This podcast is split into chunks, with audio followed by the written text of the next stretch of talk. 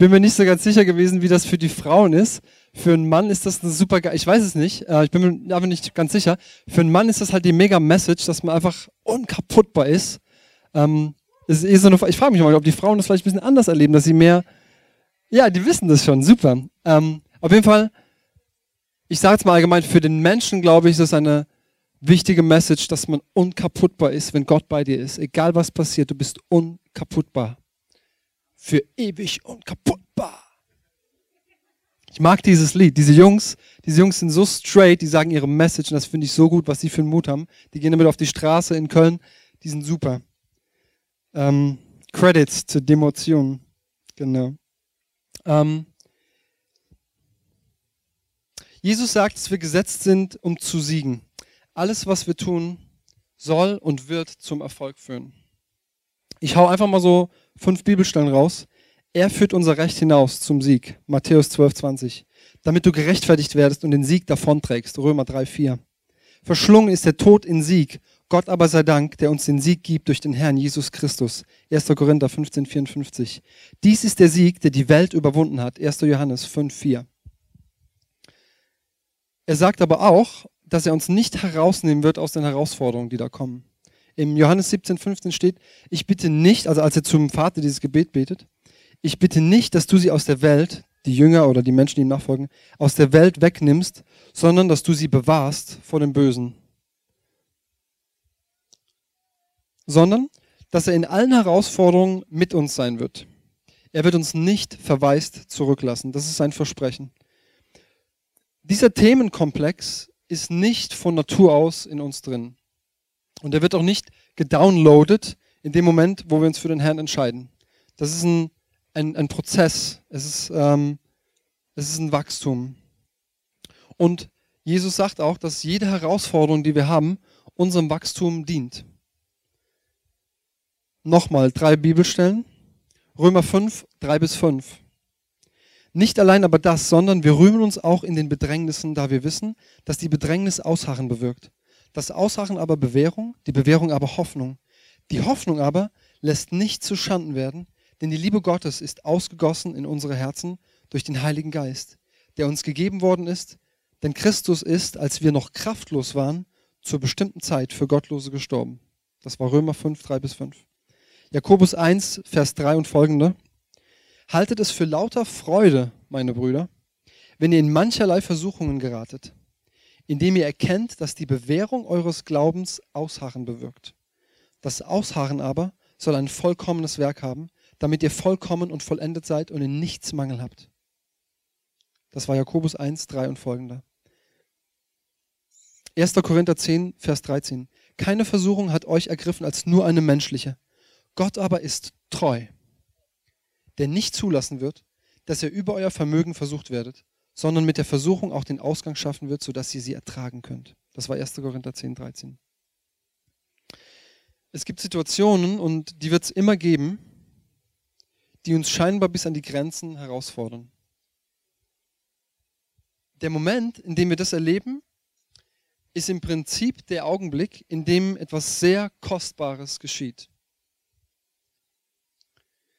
Kostbar aber nur, wenn wir diesen Moment erkennen. So ein Umstand wird uns nicht sonderlich kostbar erscheinen, wenn wir ihn nur mit dem, wenn wir nur den natürlichen Umstand wahrnehmen. Dann werden unsere natürlichen Augen, die uns ja auch von Gott gegeben wurden und die herrlich sind und die ein Wunder der Schöpfung sind, die aber nicht die bessere Realität des Himmelreichs in dem Moment wahrnehmen können. Sie können es nicht sehen. Sie liefern uns die falsche Information. Und diese Information, die kann uns sehr entmutigen und eventuell kann sie uns die Hoffnung rauben. Das Ganze paart sich in der Regel in diesen Momenten mit, mit alten Bildern, die wir selber über uns haben, alten Verletzungen und das sind im Prinzip Lügen über uns selbst. Diese gehen von, siehst du, du schaffst das nicht, habe ich doch gleich gewusst, bis du bist einfach ein Versager. Oder Gott ist nicht bei dir und er war es auch nie. Oder niemand liebt dich, weil du es nicht hinkriegst. Oder mich kann man einfach nicht mögen. Ich mag mich ja selber nicht. Ich rede da aus meinem eigenen Herzen. Ich weiß nicht, wie das euch geht. Ich weiß nicht, ob es jemand gibt, der das gar nicht kennt. Halleluja, preis den Herrn, das wäre super. Aber vielleicht wäre es gar nicht so gut, weil es soll ja alles dahin führen, dass wir merken, dass wir schwach sein dürfen, weil er stark ist für uns. Also ich kenne diese Sätze, die habe ich jetzt nicht irgendwo aus dem Zitat, äh, auf einer Zitat-Website geholt, die kenne ich aus meinem Leben. Ähm, und diese Sachen komme ich. Ich stehe hier nicht als jemand, der euch irgendwie so das, äh, die Weisheit jetzt irgendwie aufbrögelt, sondern das sind, ich stehe ich stehe einfach als jemand hier, der ist Lernender und der euch einfach was teilen will von dem, was ich erlebe. Ähm, also ich kenne das von mir selber genauso. Ähm, und zwar, dass im Extremfall das Wort, das Gott über mich spricht, zum Beispiel die Verse, die ich gerade vorgelesen habe, ähm, ich sie unterordne unter mein eigenes Empfinden in der Situation. Kennt ihr das? Steckt eine Situation und eigentlich weiß man ganz genau, was Gott über mich sagt, aber dieses, das Erleben von dem, von der Herausforderung ist gerade so blöd und man findet es so doof, dass man gar nicht mehr so darauf achten kann, was das Wort Gottes eigentlich sagt. Man ordnet es auch gar nicht mehr in diese Priorität ein, sondern man ordnet es quasi unter unter das, was man gerade empfindet und denkt sich so, ey, so ein Schrott. Ja. Und wir dürfen es lernen, die Worte Gottes über uns sehr ernst zu nehmen. Und das Schöne daran ist, dass es nicht so eine Lektion, so eine katholische Lektion, sage ich jetzt mal, ja, du musst das tun, sondern das, ist, das Schöne daran ist, dass seine Worte zu und über uns alle zur Freiheit führen. Das ist so herrlich. Alle Worte Gottes sind Verheißungen, sie führen alle zur Freiheit. Er will, dass wir freie werden, frei in ihm. Ähm, sein Ziel mit uns ist, dass wir uns geliebt wissen und dass wir im Sieg leben. Alle Zeit. Egal, was der Umstand gerade spricht. Also egal auch, was dir gerade am Blöden passiert. Dass du jederzeit weißt, dass du von ihm geliebt bist. Und keiner weiß besser, wie das geht, als Gott selber. Und er erzählt es uns immer wieder in seinem Wort. Ich habe so eine, so eine Gegenüberstellung gemacht. Ähm, wieder, ganz ehrlich, so Sachen, die ich selber erlebt habe und wo ich mir auch selber Worte dazu angeguckt habe, um nicht in dem Ding hängen zu bleiben. Ähm, ich gebe ein paar Wahrheiten Gottes und stelle sie gegenüber von Lügen, die sich jetzt nicht gerade als Lügen präsentieren, sondern die kommen so in einem hoch, wenn es herausfordernd ist. Lüge 1. Ich bin das Letzte. Oder ich bin nichts Besonderes. Wer kann mich schon lieben? Ihr müsst jetzt keine Hand heben. Ich würde am liebsten fragen, wer das schon mal erlebt. Aber ich denke, jeder hat das schon mal erlebt. Ich habe es schon erlebt. Ähm, gerade in Situationen, wo ich was machen wollte und habe es geplant und mein Bestes gegeben, es ging einfach nur schief. Und ich habe echt gedacht, was ist denn hier los? Ja? Aber Gott sagt, du wobst mich in meiner Mutter Leib. Ich preise dich darüber, dass ich auf eine erstaunliche, ausgezeichnete Weise gemacht bin. Wunderbar sind deine Werke und meine Seele erkennt es sehr wohl.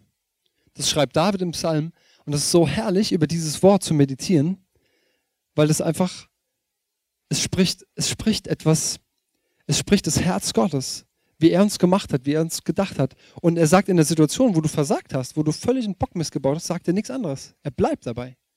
Da steht nicht, na gut, aber äh, wenn es gerade doof war, ähm, dann zählt das nicht. Da ist kein Sternchen dran. Wie manchmal in den Werbungen von den Bankkrediten, da ist immer noch so ein Sternchen dran. Das gibt es hier nicht. Lüge 2. Gott ist nicht bei mir. Im 1. Korinther 3,16 steht, wisst ihr nicht, dass ihr Gottes Tempel seid und der Geist Gottes in euch wohnt? Unumstürzbare Wahrheit. Der Geist Gottes wohnt in uns. Wir sind der Tempel. Egal, was in Situationen hochkommt, egal wie deine Gedanken sind, das ist die Wahrheit. Lüge 3, ich schaffe das eh nicht. Also ich kenne die. Aber es ist eine Lüge. In Josua 1, Vers 8 steht, Gottes Wille für dich ist, dass du, Zitat oder Bibel, auf deinen Wegen zum Ziel gelangst und dann wirst du Erfolg haben. Das ist ja mal krass, dass Gott so einen Blankoscheck ausstellt.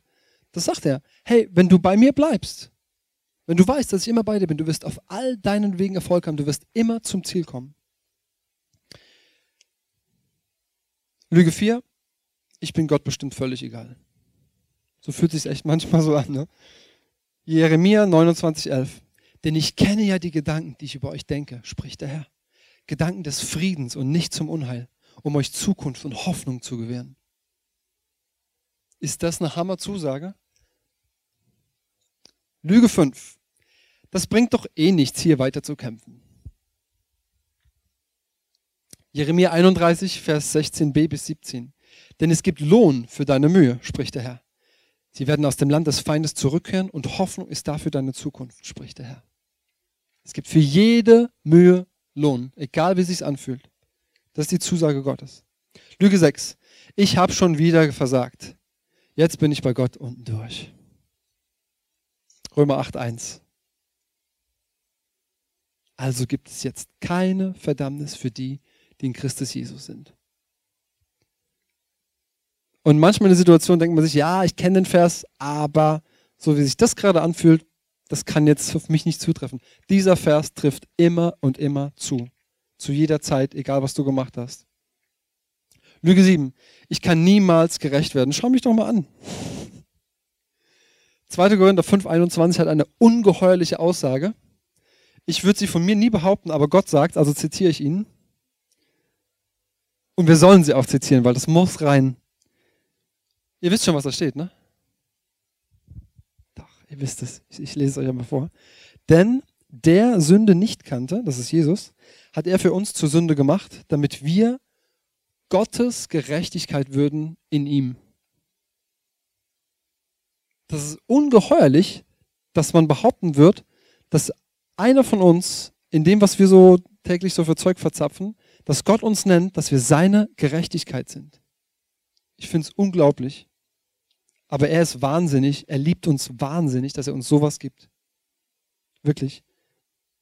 Ich bin auch überzeugt, dass wir die, die, die, die, die irre Kraft von Gottes Liebe nur in ganz kleinen Teilen bisher gekostet haben. Das wird kommen, wo wir Gottes Liebe in so einer fetten Art wahrnehmen, dass wir das echt mal checken, wie wahnsinnig er ist, uns so zu lieben. Der ist wirklich, also der ist eigentlich zu krass für das, was wir so, so aushalten können. Aber er geht trotzdem weiter mit uns. Und dann noch Römer 3,22. Gottes Gerechtigkeit ist offenbart worden durch Glauben an Jesus Christus für alle, die glauben. Und das ist es eigentlich. Es geht eigentlich um Glauben. Es geht um bewährt sein im Glauben.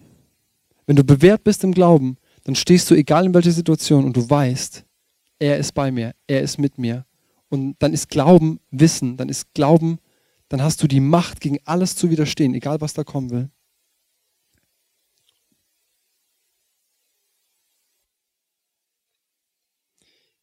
Ich möchte ganz kurz ein, ein Beispiel erzählen.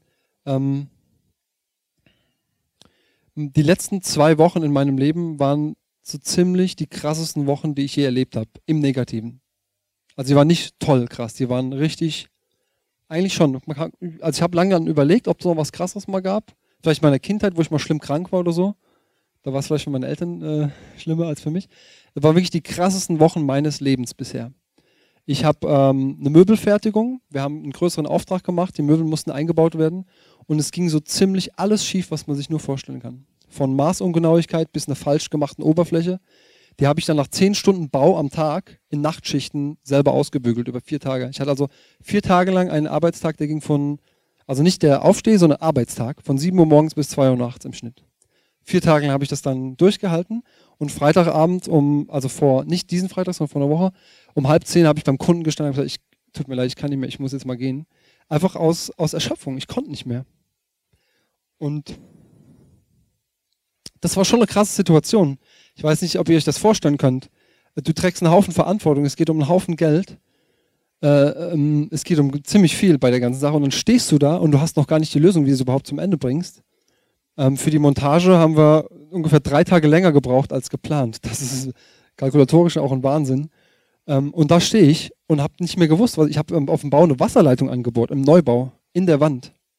Mach, mach eine Schraube aus dem Dübel, kommt Wasser aus dem Dübel. Ich, ich dachte, ich spinne. Und da kommen schon einige Gedanken hoch, die dich in Frage stellen. Ich habe mich so gefragt, hey Gott, bist du überhaupt bei mir? Ey, was, was ich hier mache, ist das überhaupt dein Plan? Aber er hat mich ja reingeführt. Also ihr kennt die Story jetzt vielleicht nicht, aber ich weiß, er hat mich hineingeführt, dieses Business so zu machen. Und ist auch gut. Und das Ding ist, er tut Dinge, das ist Wahnsinn. Er tut Dinge, die würde ich niemals auswählen, wenn es an mir ginge. Ähm, also wenn man sich so ein Programm zusammenstellen könnte, was heute passieren soll, was morgen passieren soll, würde ich immer nur die schönsten Sachen auswählen. Morgen soll die Sonne scheinen, dann soll alles gut klappen, dann um 13 Uhr kann ich Mittagspause machen, was schönes essen gehen ähm, und so weiter, ja. und dann kommt es ganz anders. Also nichts von Mittagspause, nichts essen, wenn man Hunger hat. Ich habe das Ding so krass durchziehen müssen, dass das irgendwie zum Ende kam. Und ich habe mich nach dieser Woche, na gut, ich hatte kaum Kraft, aber die Kraft, die ich noch hatte, hat mich schon noch dazu bewegt zu fragen, was ist denn hier eigentlich los? Also was ist denn hier eigentlich los?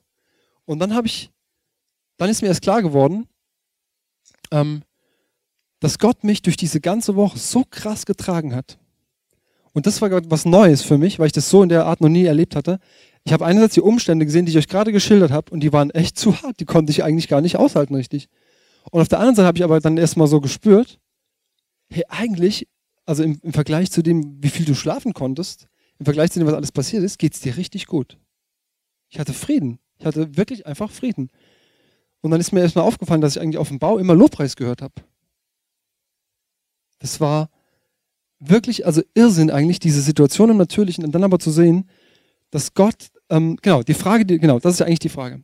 Die Frage ist ja, wenn dir also was passiert, ist Gott noch bei dir? Also kannst du das noch bejahen?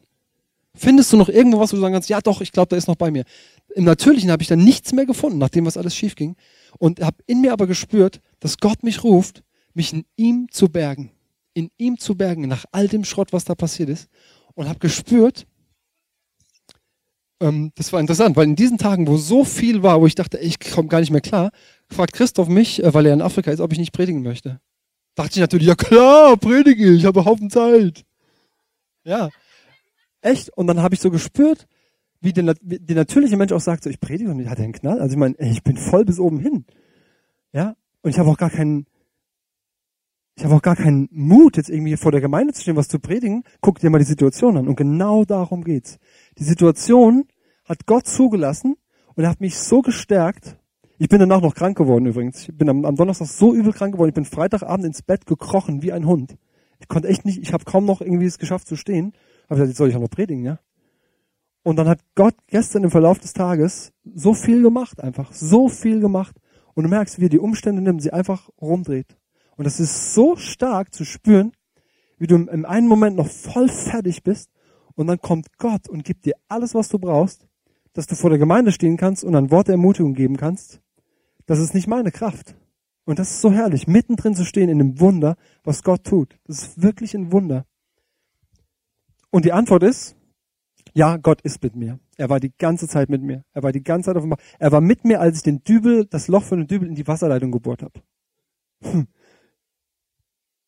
Da denkst du erstmal an die geschäftliche, an die, wie heißt das, Betriebshaftpflichtversicherung. Ehrlich. Und da war er bei mir. Und das ist, ähm,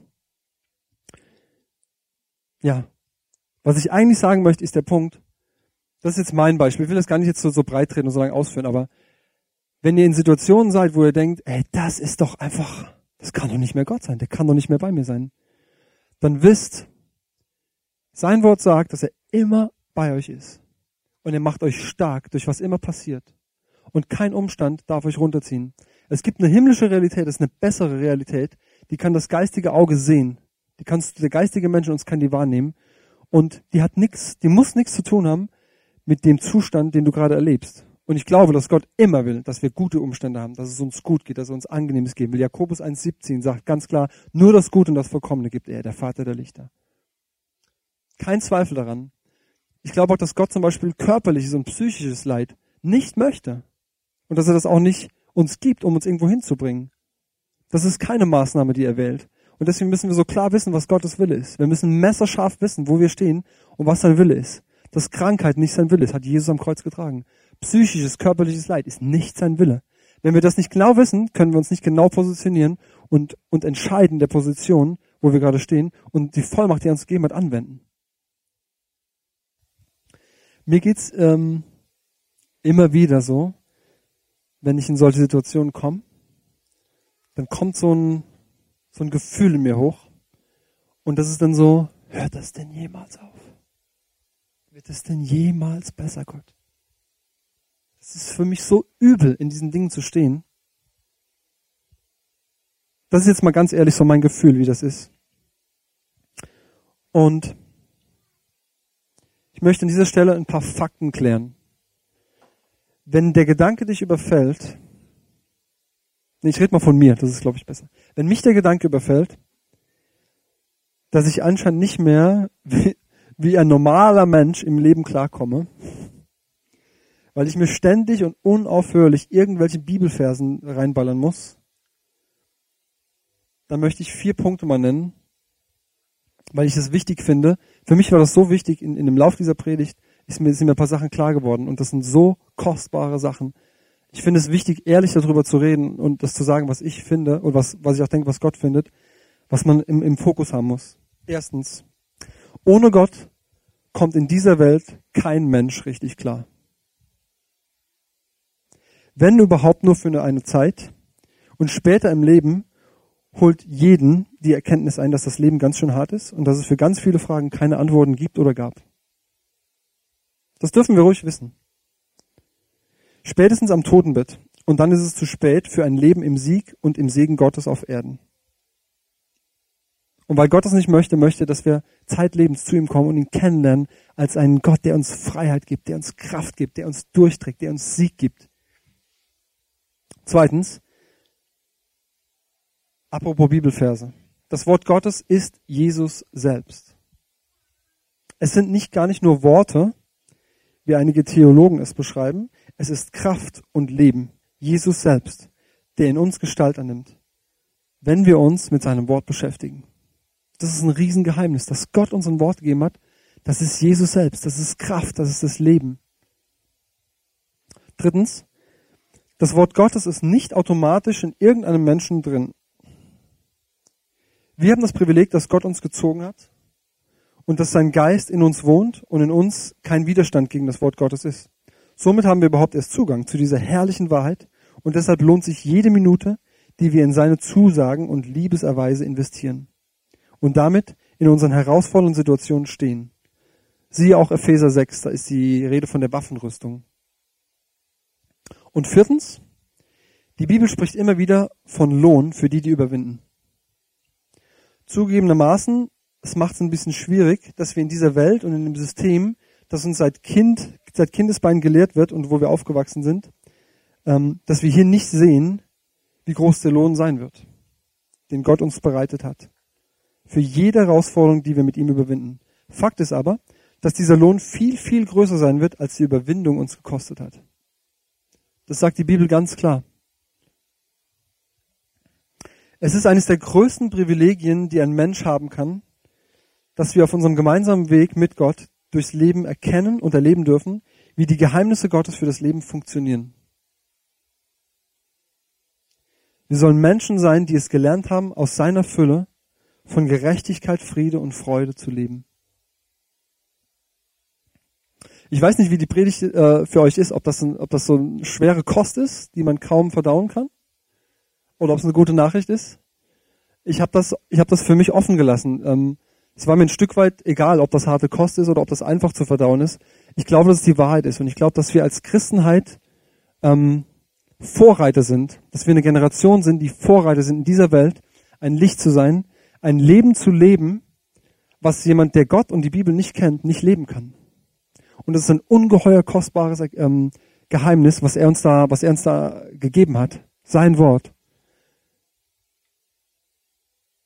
Und was mein Ziel ist für heute Morgen, und ich glaube, dass es auch Gottes Ziel ist, dass wir in den Momenten, wo wir in solchen Situationen stehen, in den Momenten, wo ihr merkt, es ist herausfordernd, weil die werden kommen, die werden da sein, dass ihr wisst, es ist nicht irgendein übles Ding jetzt in meinem Leben und Gott ist nicht mehr in Kontrolle und jetzt kann hier irgendwas mit mir passieren, sondern dass ihr wisst, dass Gott ganz dosiert Schwierigkeiten und Herausforderungen zulässt, weil er möchte, dass wir wachsen. Er möchte nicht, dass wir stillstehen. Er möchte, dass wir Sieger sind. Du kannst nur siegen, wenn du etwas gewonnen hast. Und gewinnen kannst du zum Beispiel einen Marathon oder ein Fußballspiel, jetzt mal als einfaches Beispiel, nicht, wenn du einfach da sitzt und sagst, ja, jetzt will ich mal Sieger sein. Es wird Herausforderungen geben und das ist überhaupt kein Problem. Weil es so herrlich ist, wenn du in der Herausforderung stehst und merkst, Gott ist bei dir. Das ist ein Wachstum, das darf wachsen, das darf Stück für Stück kommen. Wenn wir merken, wir können darin noch gar nicht stehen, haben wir Schwestern und Brüder, zu denen wir gehen können. Wir haben Pastoren oder andere Leute, die einfach schon, schon mehr Checkung haben oder das schon länger, schon länger geübt sind. Lass uns auf jeden Fall nicht so in die, in, uns in die, in die, in die Pfanne hauen lassen. Es gibt einen, der hat Interesse daran, dass wir total mutig sind, dass wir alles hinschmeißen und sagen, ach komm, bringt eh nichts. Aber Gott sagt, geht voran. Es ist alles da. Ihr werdet Erfolg haben auf eurem Weg, egal was ihr tut, egal was euch entgegengeht. Und das ist, das ist mein, mein Ziel heute Morgen. Dass wenn das wieder kommt, wenn die nächste Herausforderung kommt, sie wird ja eh kommen, dass ihr steht und dass ihr wisst, Gott ist jetzt bei mir. Und es wird mich nicht überfordern. Die Bibel sagt ganz klar, er wird mich in den Herausforderungen kommen, nicht über das, was ich vermögend in mir habe an Kraft, überfordern. Er wird es nicht tun. Und dass er in Kontrolle ist, er dosiert alles so genau, es wird dich wirklich nicht überfordern. Wenn du das weißt, gehst du ganz anders rein. Das ist wie die, die mega beste Spielvorbereitung, wo du den Gegner genau kennst. Und dann weißt du genau, wo du den, welchen Move zu machen hast. Und so ähnlich ist das. Das ist eine Strategie, die so kostbar ist, die Gott uns ans, ans Herz gibt, so als Werkzeug, um zu leben. Genau. Und das war meine Message für heute Morgen.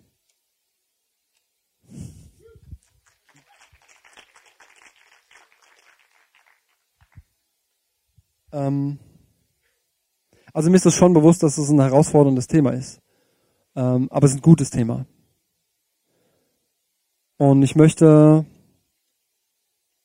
ich möchte zum Abschluss einfach ein Gebet sprechen und das, ja, einfach ein Gebet sprechen, dass, dass dieses ganze Thema ähm, uns nicht überfordert, dass es zu harte Kost ist, sondern ich möchte, dass wir das in unser Herz aufnehmen, dass Gott in diesen Situationen sprechen kann und das wird einen ganzen Lebenswandel zur Folge haben. Ja, Heiliger Geist, ich danke dir, dass du hier bist. Ich danke, dass deine Gegenwart hier ist. Ich danke dir, dass du dieses Wort vorbereitet hast, Herr. Ich danke dir, dass du mit diesem Wort ein Ziel verfolgst. Ich danke dir, dass deine Gedanken immer gut sind, dass sie zur Hoffnung führen, dass sie zukunftsgerichtet sind, dass sie nicht zum Unheil führen. Ich danke dir, dass du nur das Gute und das Vollkommene gibst. Ich danke dir, dass du alle Zeit bei uns stehst. Herr, du sagst, jedem, die Jesus Christus lieben, wird alles zum Besten dienen. Herr, das ist eine mächtige Aussage. Und ich danke dir, dass du das versprochen hast. Und du hältst dein Wort. Und ich bete, dass in den nächsten Tagen und Wochen dass einfach jeder Einzelne, der heute Morgen hier war, das gehört hat oder auch auf der Aufnahme das hört, dass es ein Same ist, der in das Herz fällt, der aufgeht. Dass es Kräfte hervorbringt, Kräfte mobilisiert, die von dir kommen, die uns wirklich zu Gewinnern, zu Siegern machen, egal wie die Situation aussieht. Ja, ich bete, dass jeder Einzelne heute Morgen hier ist, der es gehört hat, gestärkt ist und ermutigt ist. Heiliger Geist, ich bete, dass du dich auf dieses Wort draufsetzt, dass du mit jedem Einzelnen gehst und dass du da, wo offene Fragen sind, dass du die Menschen zu dir ziehst, dass jeder, jeder von uns einfach so mit Gott ganz eng geht, ganz nah geht und offene Fragen vor ihn werfen darf und sagen darf, wie ist das, wie ist das, warum ist das so? Und du wirst Antworten geben, du wirst Frieden schenken. Ich danke dir, dass dein Plan für uns ist, dass wir in Frieden sind, dass wir in Freude sind und dass wir wissen, dass wir die Gerechtigkeit Gottes sind im Heiligen Geist.